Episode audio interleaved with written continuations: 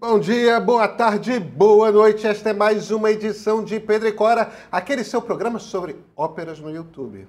É, vocês acham o quê? Que a gente fala de tecnologia? Não, quer dizer, também. Pedro e Cora, toda quinta-feira, toda terça-feira, na sua plataforma favorita de podcast, no canal do Meio, no YouTube. Eu sou Pedro Dória, ao meu lado está minha queridíssima amiga Cora Ronen, mas é tecnologia ou é ópera, Cora? Fiquei confuso. Ópera tecnologia e ópera e Steve Jobs, como que essas coisas se misturam? Espera só você saber quem que é a nossa convidada hoje vem.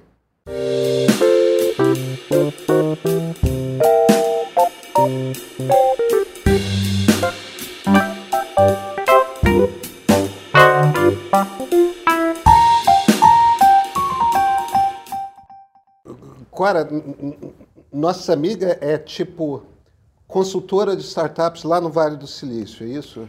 É nada mais, nada menos do que isso. E mais uma meia dúzia de coisas. Assim, por que não mais uma meia dúzia de coisas? Porque não basta ser consultor de startups no Vale do Silício, né? Não, você tem que fazer os melhores drinks da internet, com a produção mais caprichada. Você tem que escrever super bem. E olha, um sacrifício que ela fez pela nação e que tem que ser lembrado essa moça assistiu a todas as lives, que ela chamava de mortas, do, do inelegível. Agora, não é assistir, ficar assistindo aquele troço enquanto você está cozinhando. Era ou, tomando notas. Era né? com o um caderninho na mão, tomando notas. E aí ela fazia o resumo. E a gente podia se dar ao luxo de poder ler o que, que ele havia dito, porque, sendo que era presidente, era importante a gente saber o que, que havia acontecido ali, embora não tivesse a menor importância no conjunto natural das coisas, mas, enfim, ela se sujeitou a esse sacrifício pela nação, tá bom? Renata Couto, seja bem-vinda, tudo bem?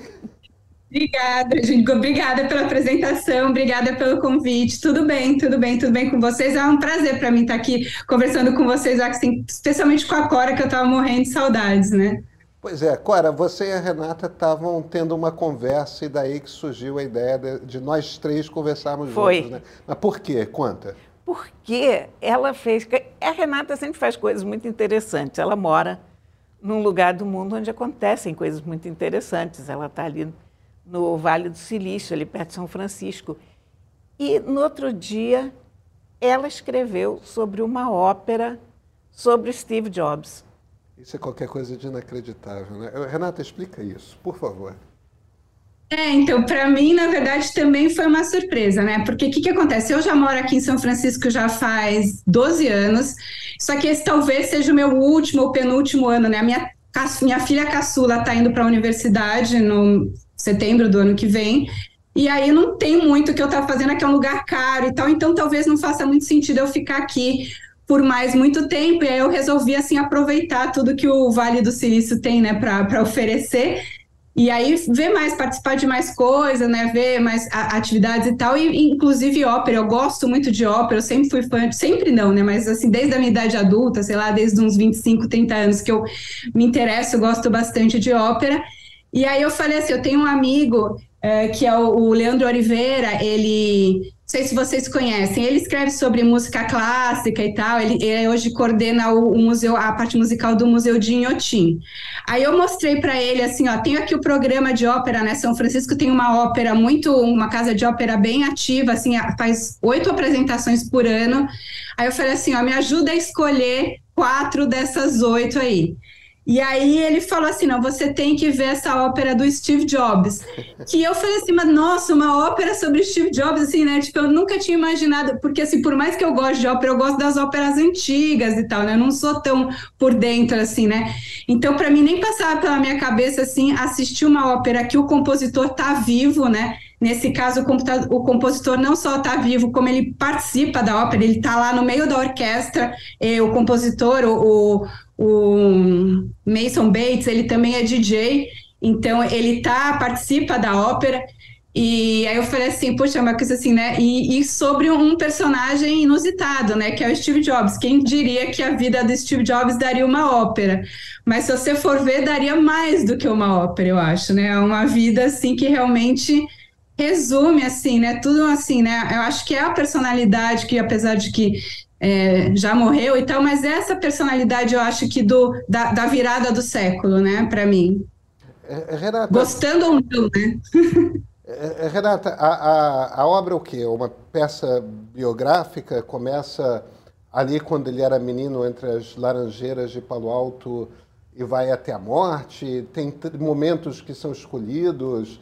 O, o, o, que, que é a história da ópera? Então, a história da ópera, né? Quem fez o, o, o libreto foi uma, um, chama Mark Campbell, se eu não vejo, deixa eu pegar o nome aqui, que eu sou ruim de lembrar os nomes das pessoas. É, Mark Campbell. E ele que escreveu o libreto, né? Ele já tinha ganhado um Grammy antes por escrever outros libretos, então, então ele já era uma pessoa até mais conhecida que o Mason Bates, que é o compositor, que acabou com, com é, é, convencendo né, o libretista a escrever a história da ópera. Ela, assim, a meu ver, é baseada naquela biografia do Steve Jobs, né, do Asimov, que é, acho que é a biografia que ficou mais conhecida, Não, né, o Steve Jobs. Do Isaacson. Walter Isaacson. Isso, Isaacson, Isaacson, isso, Isaacson. Eu, como eu falei, eu sou meio dislexa para nomes e datas, então, gente, vocês me corrijam aqui. Então, teve esse biógrafo, ele já tinha escrito antes biografias, acho que do Benjamin Franklin, do Albert Einstein e tal, e o Steve Jobs convenceu ele a escrever a biografia dele, né, e ele na época achou, né, que era uma coisa meio arrogante até da, da, da parte do Steve Jobs pedir para esse biógrafo escrever a sua biografia.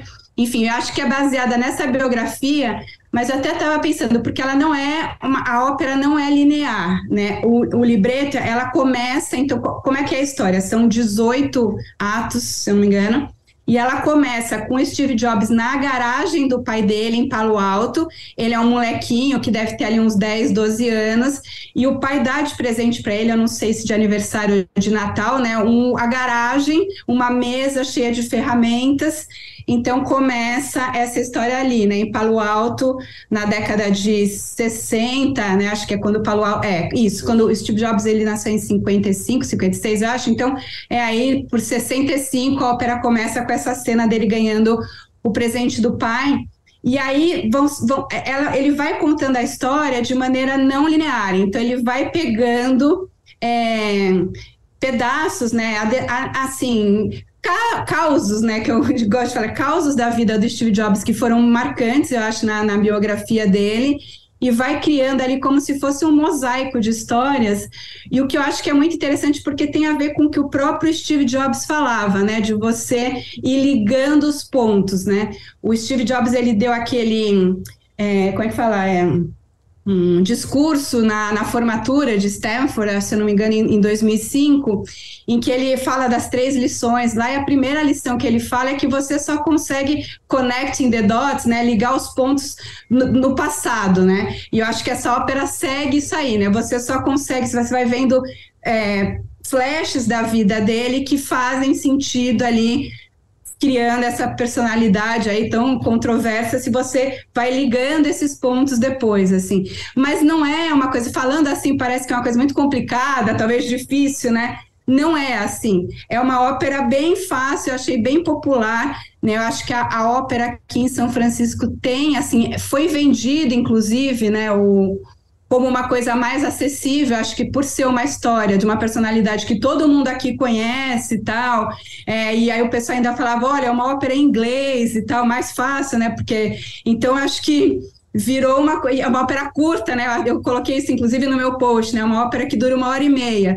Então, é uma coisa, assim, que foi feita, inclusive, para aproximar um público que normalmente eu acho que não costuma ver ópera. Então, e não é uma coisa, assim, muito difícil de você entender, assim, é entretenimento mesmo, assim, achei, achei isso. Ópera sempre é entretenimento. Mas, né, tem gente que não acha. Bem, digamos assim. Eu adoro, para mim, para mim é um super entretenimento. Mas olha, eu queria te perguntar uma coisa, porque o Steve Jobs era um cara muito ligado em música, né? Ele era super fã do Bob Dylan, da Joan Baez. Não, ele foi namorado da Juan Foi Baez. namorado da Joan Baez, pois é. O, isso aparece na ópera, de alguma maneira, referências a, essas músicas deles, esses compositores amigos? aparece, assim, aparece referências ao, ao, Bob Dylan, né?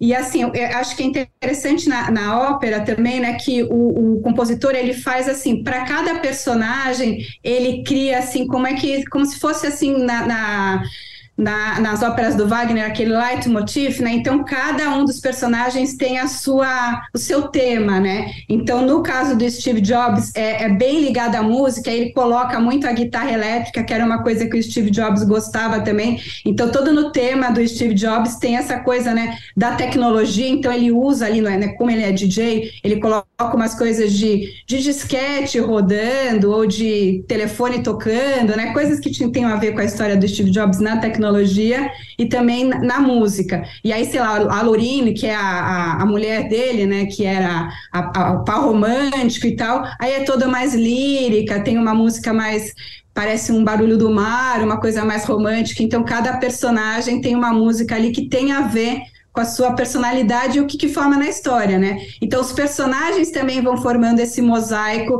de diferentes estilos musicais que vão se combinando ali e criando aí a, a, a ópera como uma coisa harmônica, assim, né? Achei muito, muito bonito, porque é simples, assim, não, não achei uma coisa difícil de, de gostar.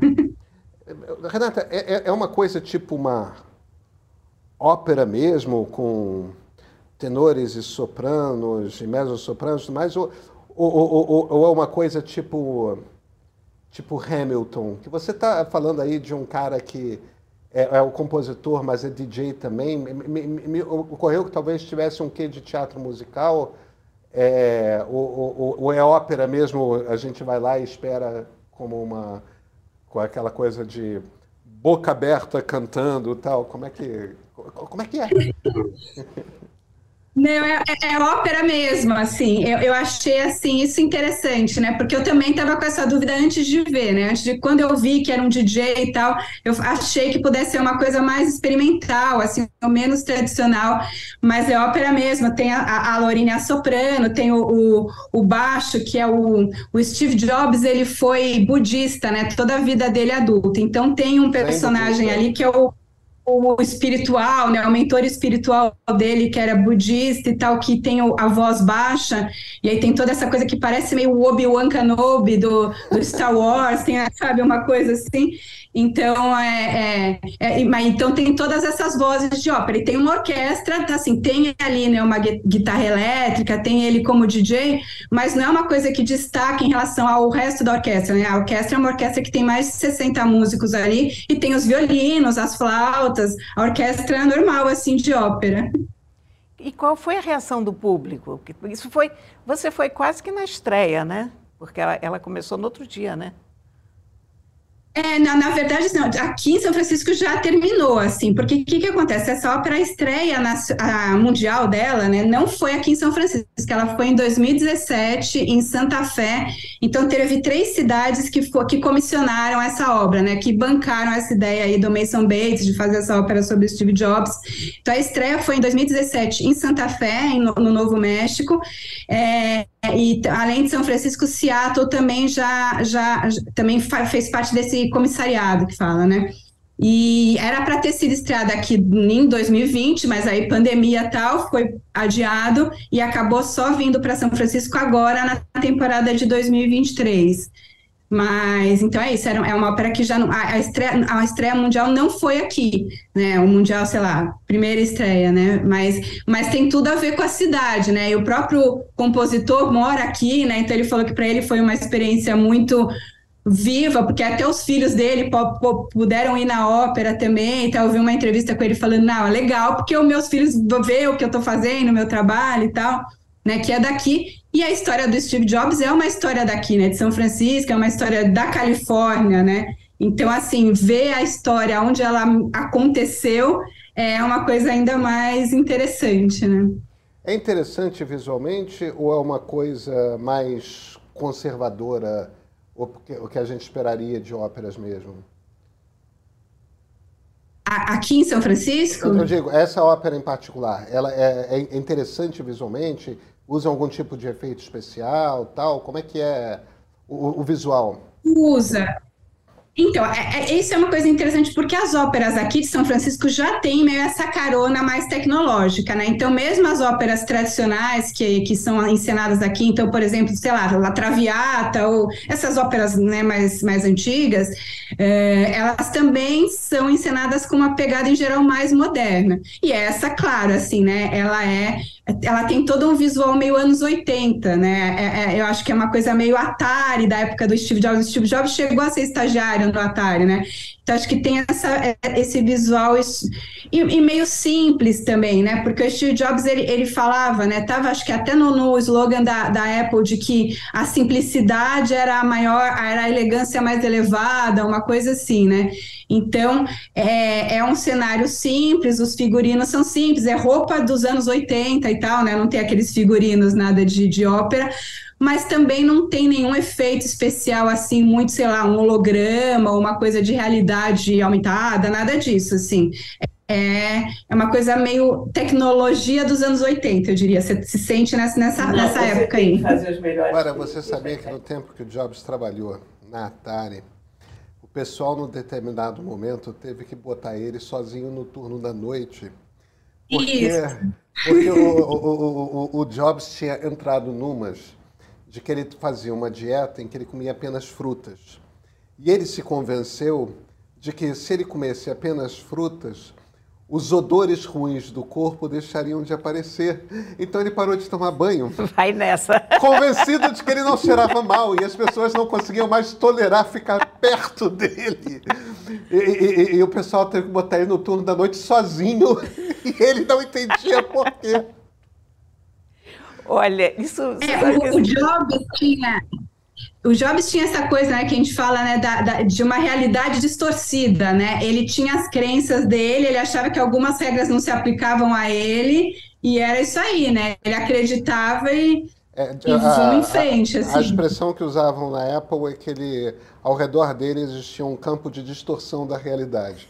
Ele andava numa, numa, numa, numa realidade própria e impunha essa realidade a quem tivesse ao lado dele.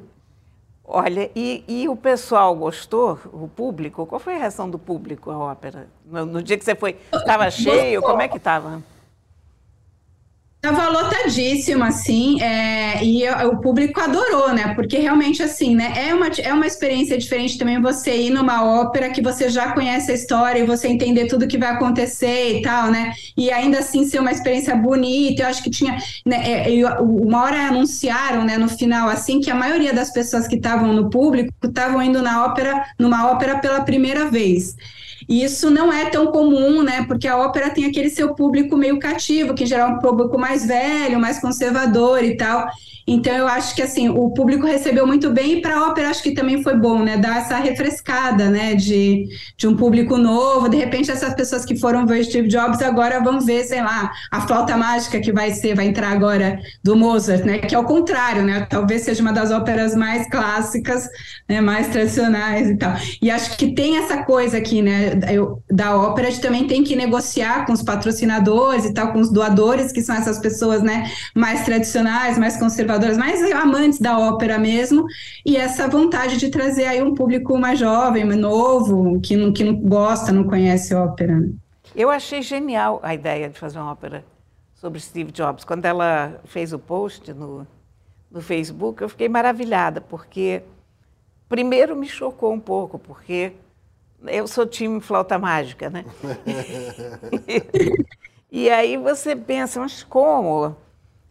O cara morreu no outro dia, a gente está falando. É uma ópera contemporânea, sobre fatos contemporâneos. Isso é ah. é muito interessante, né? Ah, por que não? E eu acho não, que. é... é interessantíssimo, pois é. Eu acho que. É, é, é eu, eu, eu, continuo, eu sou, eu sou viúva do Steve Jobs. É, eu acho que ele é um cara que faz é, uma falta profunda. Eu tenho certeza que ele estava mellowing é, no final da ele vida. ele estava atenuando aquelas coisas mais ríspidas e agressivas dele. Eu acho que ele e o Bill Gates hoje em dia fariam uma dupla extraordinária de, de, de, velhos homens de Estado da tecnologia, muitos desses debates que a gente está tendo hoje por causa de Elon Musk, é, é, essa coisa sobre, é, é sobre o dano que redes sociais fazem à democracia, é, esse debate sobre inteligência artificial, se, se essa dupla tivesse viva, eles seriam caras profundamente respeitados, o Bill Gates é, evidentemente, mas não dupla, existe a dupla, pois é. é. Em dupla, eu acho que teria um, um impacto muito mais profundo. Eu acho que o Jobs ter morrido precocemente faz imensa falta, Cora. Acho, acho também. Eu não acho sei se também. essa é a sua impressão também, Renata. Eu, eu sou fã, né? Então.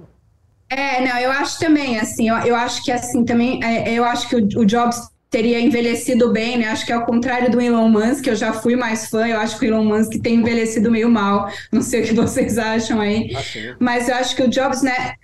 No, fundo, no, no, final da vida, acho que também, né, toda a, a, a, a, forma como ele lidou com o câncer, né, porque ele tinha essa questão, né, da realidade distorcida até com o câncer, né, ele poderia ter se curado, né, é, mas ele estava nessa de que a dieta dele, que ser vegano ia, ia conseguir curar ele e tudo mais, né? Mas e eu acho que assim o, o, nesse processo também, acho que ele foi se humanizando, e o Bill Gates também, né? Eles eram muito rivais, né? No, no começo, e depois o, o Bill Gates acabou meio que foi visitar ele, né? Quando ele estava bem doente, então acho que eles meio que se, se fizeram algumas pazes ali enfim, mas eu acho que faz, né? E, e, o Steve Jobs, porque o Steve Jobs tinha muito também essa questão da arte, né? Ele se considerava um artista, né? E ele respeitava muitos artistas, né? Acho que da parte da, da biografia do Steve Jobs eu fico sempre muito impressionada com a, a, que não é tratada na ópera. Acho que a ópera peca aí de não falar dessa parte da, de quando ele criou a Pixar, né? Na verdade, ele não criou, né? Ele comprou do, do George Lucas, mas ele, enfim, criou, né? A, quando ele saiu da Apple, ele foi o CEO da, da Pixar e transformou a Pixar no que, ela, no que ela é hoje, né? E ele gostava muito, né, de artes, eu acho que é o que falta muito hoje, né? E o que é o que, é o que vai sobrar dos humanos, né, nessa questão de inteligência artificial aí, eu acho que é o nosso relacionamento e é a, é a criatividade, né? Como é que tá o Vale, Renata? Você está de saco cheio dele ou, ou você acha que está interessante? É, a, a, impressão que eu tenho é que deu uma certa encaretada, deu perdendo um pouco o contato com, com o mundo fora, tem uma é, é um, um, certo enrijecimento, mas você está vivendo. É, é, é, essa a impressão também? Como é que, como é que você vê? Eu, eu acho que é, caiu à direita, de certa forma, sabe? É, é, é, assim, acho que assim, eu tô de saco cheio, mas aí também é uma questão pessoal minha, porque eu já tô aqui há muito tempo e tal, mas eu acho que tem a ver também com a própria situação do, do Vale, porque assim, ficou estranho, né?